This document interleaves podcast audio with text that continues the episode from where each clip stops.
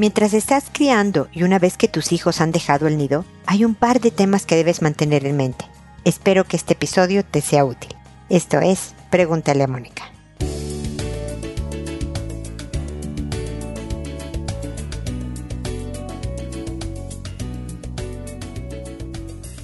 Bienvenidos amigos una vez más a Pregúntale a Mónica. Soy Mónica Bulnes de Lara. Como siempre, feliz de encontrarme con ustedes en este espacio en que piensan los hijos. Porque si mantenemos en mente que, por ejemplo, los hijos chicos se convertirán en adultos parece evidente, que todos lo sabemos. Pero a veces cuando educamos, no pensamos en, a ver, esta lección esto que le puedo enseñar a mi hijo en este momento le va a servir para cuando sea grande. Entonces debo hacerla. Este pequeño que ahorita está neceando con que quiere una galleta, le debo de enseñar a controlar impulsos. Le debo de enseñar a manejar sus emociones para que de adulto pueda esperar, pueda saber cómo expresarse, etcétera, etcétera. Entonces, ¿por qué no le debo de dar la galleta? No, solo es porque, miren, berrinche no, que es importante, pero a ver, tengo la galleta, ¿qué importa? Hay veces que podemos enseñar lecciones. Uno de los temas que debemos de mantener en mente permanente es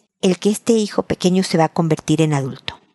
Si dejo de hacer algo que lo debilite para su vida adulta, desaprovecho una oportunidad para enseñarle algo que va a poder aplicar cuando sea grande, estamos inutilizando a los hijos, los estamos discapacitando y luego nos sorprende que este hijo adulto haga ciertas cosas o no haga otras. Siempre mantén en mente este pequeñito tierno y cachetón va a ser adulto que le puedo enseñar que lo prepare para entonces. Manejo de dinero, como te decía, expresar emociones, interactuar con los demás, soportar una molestia, todo eso es qué le voy a enseñar para cuando sea grande. Y ya que los hijos son mayores, desde la adolescencia y los jóvenes adultos, hay que mantener en mente que lo primordial es, bueno, esto también con los hijos chicos, pero se vuelve más importante conforme crecen los hijos, mantener una sana y estrecha relación con ellos. Llevarnos bien con los hijos. No ser sus cuates, no ser sus amigos, pero sí llevarnos bien, que sepan que se pueden acercar a nosotros con tranquilidad, con seguridad de que no van a ser atacados, que no van a ser criticados, que no van a provocarme una depresión o un paro cardíaco, que lo voy a manejar yo como madre o padre bien. Y por lo tanto me acerco a hablar contigo, te busco para algún consejo, me dan ganas de ir a verte. Todo eso es bien importante, incluso cuando el hijo o la hija está haciendo tonterías. Es importante la relación que esté bien para poderle decir, por ahí no va la cosa, hijo o hija, vente para acá. Si te sienten crítico, enojada, eh, rechazante, confrontacional y todo eso, no van a oírte. Lo importante que les tienes que decir,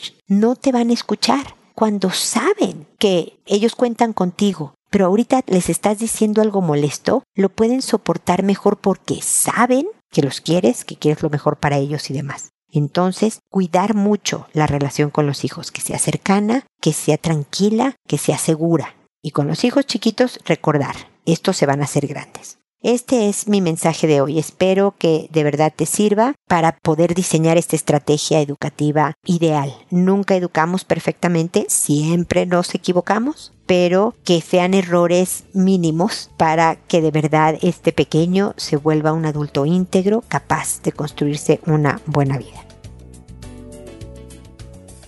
Y bueno, ya saben cómo funciona el programa. Acabo con mi comentario inicial y me dispongo a responder sus consultas, que como saben lo hago por orden de llegada, que a todo mundo le cambie el nombre para conservar su anonimato, que una vez que he grabado el programa y se sube a la página, le aviso por correo a las personas que me consultaron el número del episodio, el título del episodio, el nombre que les inventé y agrego el enlace directo a donde está el episodio para ser escuchado y que no tarden en oír mis comentarios. Lo hago por audio. Número uno, para que la comunicación se sienta más cercana, puedan escuchar mi tono de voz y demás y yo extenderme a placer sin tener lo que escribir. Y desde luego porque me escuchan mucho más gentes de las que me escriben. Y de esta manera algo que le diga a alguien que me consultó puede serle útil a otra persona que pasa por una situación similar. Me llego a tardar hasta dos semanas en responder, pero siempre contesto. Así que gracias por la paciencia y por la comprensión, pero si me tardo más de dos semanas, por favor toquen base conmigo. Es decir, escríbanme y me digan, Mónica, no he sabido de mí en tu programa para que yo busque a dónde se fue e-, ese malvado correo, lo localice y pueda responderles como es lo prometido en este podcast.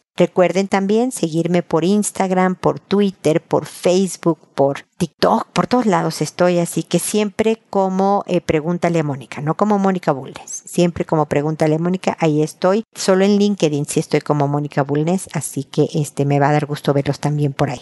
El día de hoy empiezo con Donata, que me dice, Moni, ¿cómo te va? Deseo que muy bien. ¿Qué tal el clima? Esta vez me gustaría hablar sobre el bullying. Un niño molestó en muchas ocasiones a mi hijo. Yo vi todo y hablamos con la mamá. Ella me dijo que sabía del problema, pero no sabía cómo arreglarlo. Pero tampoco hacía nada. Solo dejaba al niño y se iba a platicar. Entonces, pues no estaba para ser testigo. Y el niño mentía. Y ella lo justificaba. Ahora está más atenta y el problema es menor. El asunto es que es el cumpleaños del niño y unos amigos de un grupo al que el niño en cuestión pertenece también me preguntaron si iría y yo dije que no y me preguntaron por qué y yo contesté con la verdad. El asunto es que ahora ellos quieren excluirlo del grupo. Y yo dije no porque yo siento que este es nuestro problema. Pero también entiendo que ellos no quieren que sus hijos pasen por lo mismo. Les pedí hablar antes de que alguien sea removido del grupo, pero la verdad no sé cómo apoyar mi punto porque claro que me encanta la idea de no ver nunca más a este niño, pero no me siento cómoda que por algo que nos pasa a nosotros alguien sea excluido. Por otro lado, y ahora que escribo, no solo somos nosotros, veo como otros niños son afectados por él. Yo creo que por eso ahora la mamá está más atenta.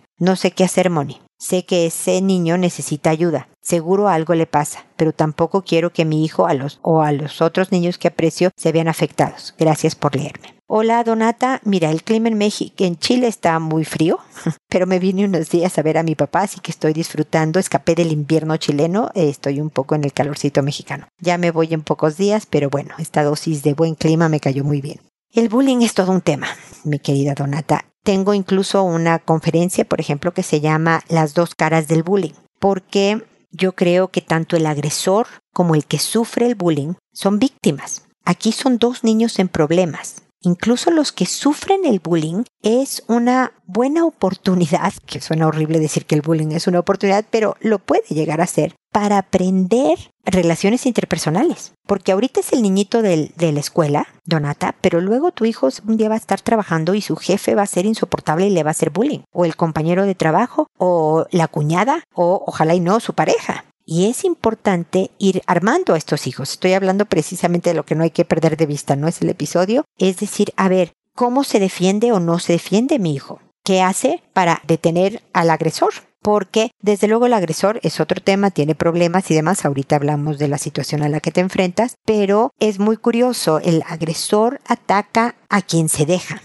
Cuando se le enfrentan, suele dar un paso atrás y busca otra víctima. No, este me va a acusar, por ejemplo. Hay veces que el agresor deja de agredir porque sabe que va a hablar el otro para decir, mira, ese es el que me molesta. Mamá, profesora, este director de la escuela, quien sea, lo acusan, entonces ese punto de rechazo a veces lo detiene. A veces es quien se le enfrenta y le dice a mí me vale gorro lo que tú opines, eh, yo aquí también ahí te voy y se frena el agresor. Entonces es una buena oportunidad para que le enseñes a tu hijo sobre cómo crecer en habilidades interpersonales, en inteligencia emocional. Y desde luego lo ideal sería que cuando yo sé que mi hijo es un agresor que hace bullying, yo atender sus carencias emocionales porque las tiene y por eso molesta. Evidentemente la mamá se ve desarmada con este tema y solo a través de que su hijo se quede sin amigos va a poner manos a la obra, ojalá lo haga.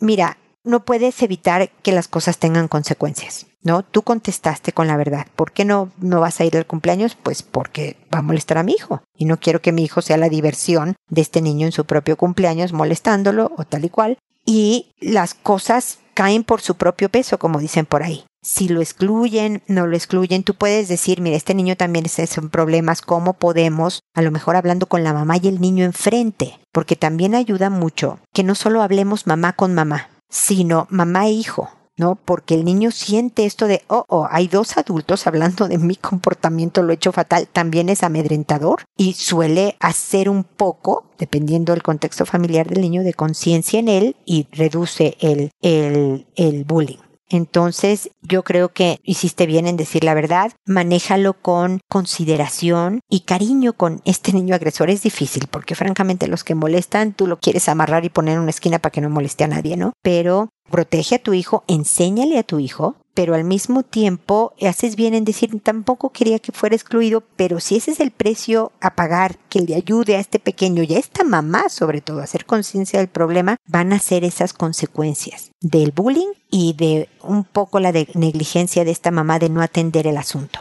Porque si no sabes cómo manejarlo, aprendes. Hay herramientas por todo Internet hay cursos por todos lados presenciales en la ciudad en donde vivas. Hay formas de ir aprendiendo. Estoy yo aquí, ¿no? En mis redes sociales. Hay formas de ir aprendiendo cómo manejar estas situaciones. Así que es necesario que esta mamá se active. Espero que te sirva lo que te digo, Donata, y que sigamos en contacto. Luego está Elsa, me dice, casada 36 años, una hija y un hijo casados. Mi papá me arregló papeles en el país en el que vivimos. Tengo residencia permanente. Trabajé como dos meses y ya, porque siempre tuve problemas con mi esposo. Hoy viendo situación difícil de mis hijos, quiero ir a trabajar a otro país para poder arreglar a mis hijos. Siempre les dije que no iba a arreglarles a menos que me divorciara. No sé si hago bien. Me está costando tomar una decisión. Miedo a mi esposo. Pasa por una situación económica mal, cayó en drogas, sigue trabajando pero no tiene ganas de superarse ni en su persona ni en economía, hacer algo más o tratar de buscar otras opciones de trabajo. Gracias por tu mensaje, Elsa. Me falta información, pero sí quiero decirte varias cosas que espero que te sirvan. Me dices que tu hijo y tu hija son casados. En esas etapas de los hijos, perdón que te lo diga, querida Elsa, no te corresponde a ti arreglarles la vida, porque me dices eso, quiero poder arreglar a mis hijos. Tus hijos deben de arreglarse a sí mismos. Difícil, batallando, apoyas de algunas maneras, pero no es tu principal responsabilidad. Ya ellos son por sí mismos, les va a ayudar, porque los quieres, dejas que se enfrenten solos a la vida, porque si Dios no lo quiera, Elsa, te parte un rayo en este momento, ¿qué van a hacer tus hijos? Es un poco lo que le decía Donata de armar a tus hijos con las herramientas para que puedan salir adelante. Es lo mismo. Hay veces que decir que no, y hasta aquí llegó mi apoyo, al principio cae pésimo, pero ayuda a que los hijos saquen fuerzas de flaqueza y salgan adelante. Por quien tienes que ver, mi querida Elsa, es por ti. No está bien que le tengas miedo al esposo. Ese síntoma es una buena señal de alerta de que no está bien que sigas con una persona que te da miedo. Puedes separarte, si no divorciarte, si no quieres llevar las cosas al extremo y decirle, a ver, tú estás en drogas, no quieres trabajar bien, no quieres superarte, yo quiero otra vida, nos vamos a separar. Tú, si le echas ganas, si te superas la adicción, podemos hablar en un futuro. Tal vez no vivir juntos, pero hablemos y tal vez volvamos a salir y a ver si nos volvemos a juntar. Pero arregla tu rollo por allá porque me está afectando a mí tus problemas. Yo no puedo tener una vida en paz, tranquila y satisfactoria por tus broncas. Entonces me explico, Elsa, que el motivador seas tú, no tus hijos, que ya son adultos. Si tuvieras hijos pequeños te diría otra cosa muy diferente. Pero ahorita tu motivador eres tú. Si crees que contigo, tu acompañamiento, tu esposo pueda salir de los problemas que tiene adelante. Me estás hablando de personas que superan los 50 años. Y entonces está complicado para este cambio de vida, pero puede ser. Pero el precio va a ser que tu bienestar emocional va a tardar en llegar. Entonces tú tomas la decisión. Yo creo que si a lo mejor te quedas donde está, pues porque ya tienes la residencia y demás, pero te pones en mercado, no sueltes este trabajo que tienes, pero empieza a buscar otras opciones. ¿Dónde crecer profesionalmente? Promover las amistades, tener amigas, ver a tus hijos, pero no tú a cargo parece que tú estás a cargo del bienestar de tu marido, a cargo de que tus hijos se arreglen a cargo, y tú no apareces en la lista. Necesitas paz y creo que buscar este trabajo que te dé más ingresos y que tú puedas ver cómo vivir a gusto, no con a lo mejor unas riquezas espantosas, pero una vida digna y bien, y que tus hijos avancen ellos solitos, ¿no? Porque ya están en edad de hacerse por sí mismos. Así que espero que te sirvan mis comentarios, Elsa. Tú sabes que me puedes volver a escribir diciendo no estoy de acuerdo, si estoy de acuerdo, pienso hacer esto y seguimos contigo porque te puedo acompañar en todo este proceso hasta que tú decías lo que creas que es mejor para ti. Así que espero que sigamos en contacto.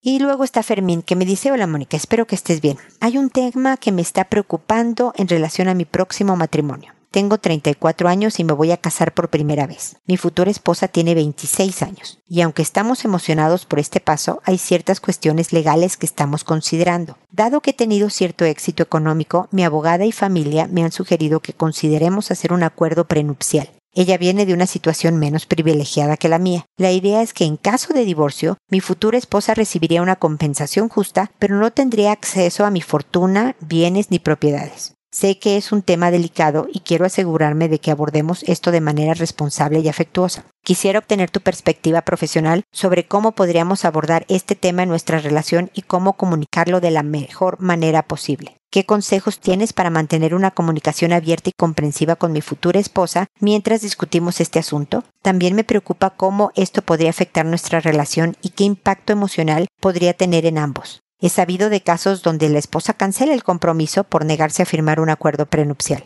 Agradezco mucho tu apoyo y orientación en este proceso. Gracias y un cordial saludo. Pues Fermín, felicidades por las futuras nupcias. Espero que puedan llegar a un acuerdo y a una buena comunicación porque va a ser muy buen fundamento para el matrimonio si saben cómo manejar este tema creo que sabrán manejar prácticamente todos los temas en los que se encontrarán de hijos, diferencias de estilos de educación, tu familia y la mía, salidas con amigos. Todos estos temas se pueden hablar mejor y este es un buen ensayo general con vestuario, diría yo, ¿no? Es un tema delicado porque efectivamente llegas a tu matrimonio diciendo si nos divorciamos. Psicológicamente impacta. Es como tener muy presente el fracaso antes de empezar. Entonces, imagínate el estado emocional en que está la persona que recibe esa noticia. En caso de divorcio, espérame, pues no nos íbamos a casar para estar siempre juntos. Entonces, eso es lo difícil. Pero si generalmente yo, yo soy una persona que apoya mucho el que lleguemos sin acuerdos prenupciales, pero esta soy yo, Fermín, ahorita voy a lo que me consultas, porque realmente le vamos a echar todas las ganas para que sigamos.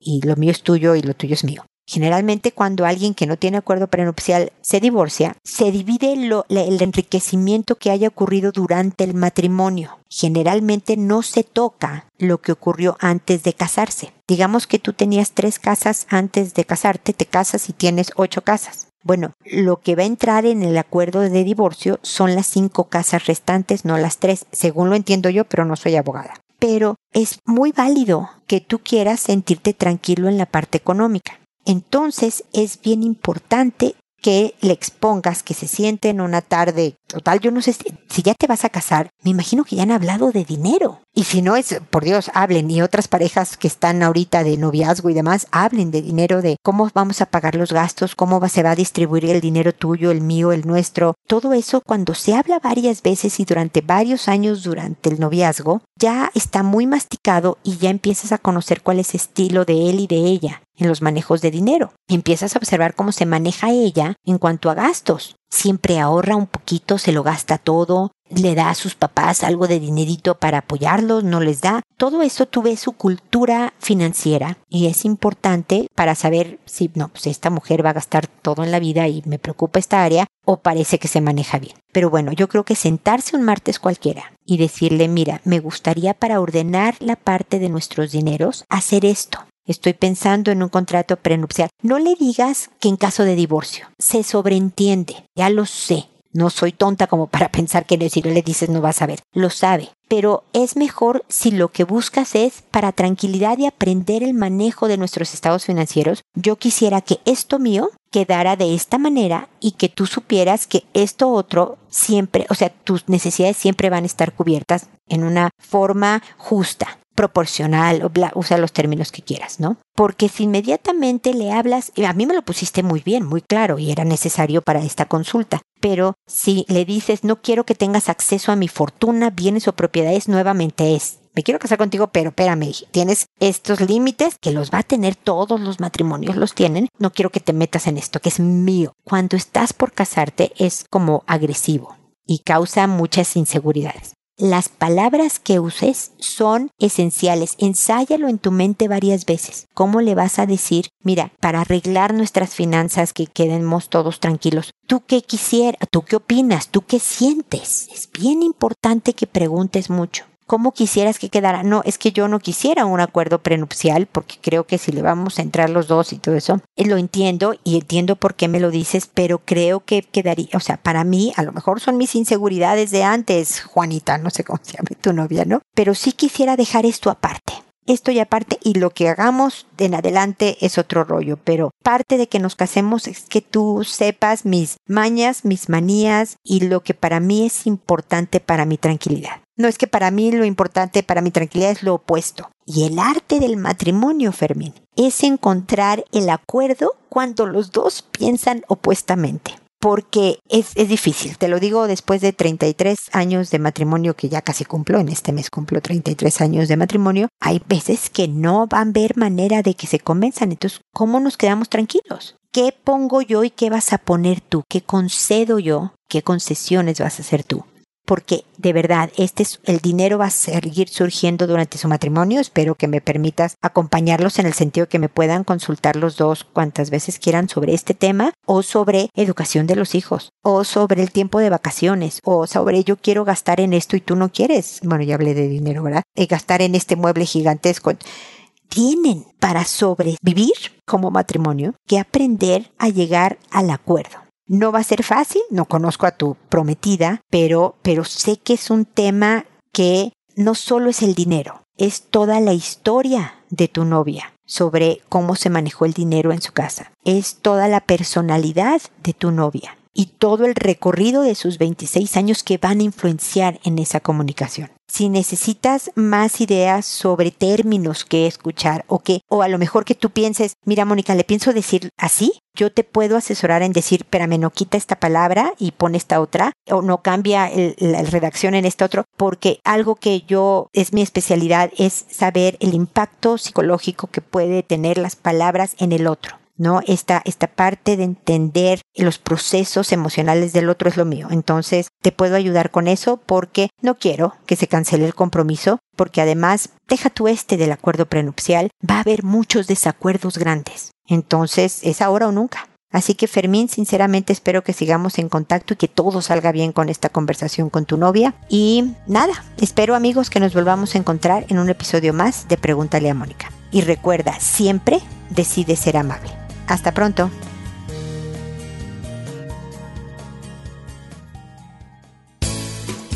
¿Problemas en tus relaciones? No te preocupes, manda tu caso, juntos encontraremos la solución. www.preguntaleamónica.com Recuerda que tu familia es lo más importante.